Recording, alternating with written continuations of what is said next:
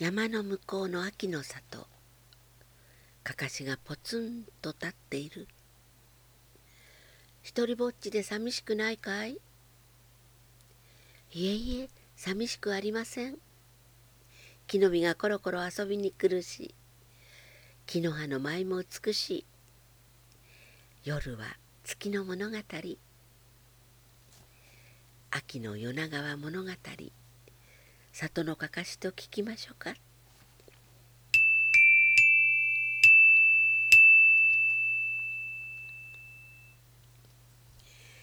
10月の言葉の喫茶ルームで心のもつれ糸のことをお話しました。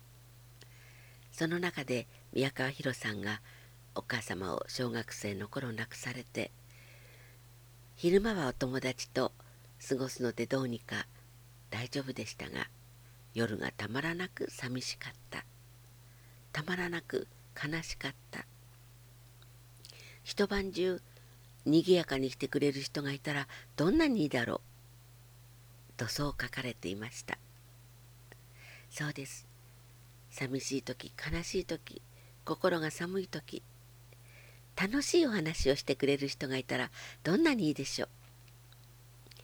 ちょっと寒くなってきた11月。今週とそしてもう一週楽しくて面白いお話をお届けします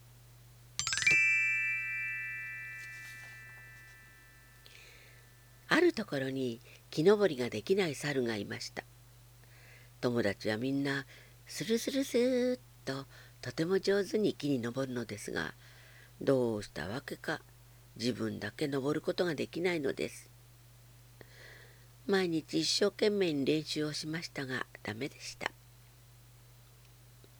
ある日いつものように森へ行き木登りの練習をしました。けれどもその日もやっぱり登れませんでした。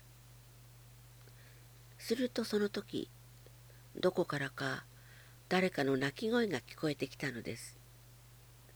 行ってみると小さな子リスが大きな木の根元に座って泣いているのです。リス君どうしたの？と聞くと、僕、木に登れないんです。みんなとても上手にスルスルスルっと登ってくんだけど、僕だけ登れないんです。ああ、僕と同じだ。僕も木に登れないんだよ。そこでどうしたら登れるか一緒に考えることにしました。けれどもなかなかいい考えが浮かびません。するとそこにうさぎさんがやってきました。うさぎさんも一緒に考えてくれました。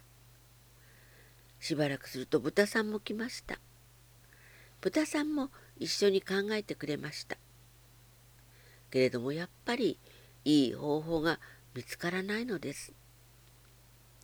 するとそこへクマさんがやってきたのです。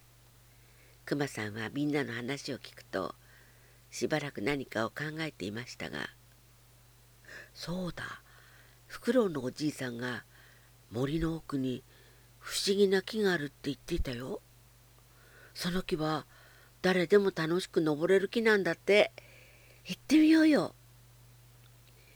みんなはクマさんの後についていきました。行ってみるとその木は下の方から枝が順に階段のようについているのです。猿が「僕登ってみる」と言ってそーっと一段一段と登り始めました。するとどうでしょう？登るたびに「とレミファ」という音が聞こえてくるのです。みんな驚きました。すると木が言いました。そうだよ。私は誰でも楽しく登れるドレミの木だ。さあ、安心して登ってごらん。猿は大喜び。僕、お猿の歌で登ります。そう言うと登り始めました。猿が登っていくと、ランララン、ラランラランラランラン。お猿さんの歌になったのです。みんなはその音楽に合わせて歌い始めました。えーさえーさえさほいさっさ。お猿のかごやはほいさっさ。猿さんは歌を聴きながらあっという間に木の上まで登れました。そして喜んで降りてきました。次はリスさんがどんぐりころころの歌で登りましたよ。リスさんも上手に登れました。うさぎさんは「うさぎうさぎ何見て跳ねるの」お月様の歌で登りました。くまさんが「僕も登ろう」と言って森のくまさんの歌で登りました。けれども豚さんは歌が見つかりません。僕の歌は何だろう？みんなで考えました。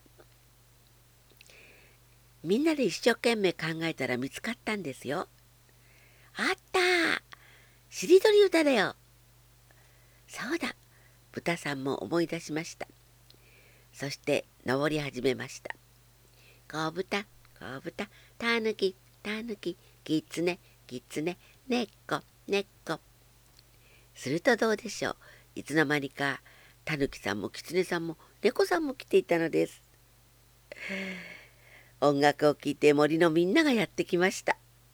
そしてみんなでドレミの木に登りとても楽しく過ごしましたみんなが言いました。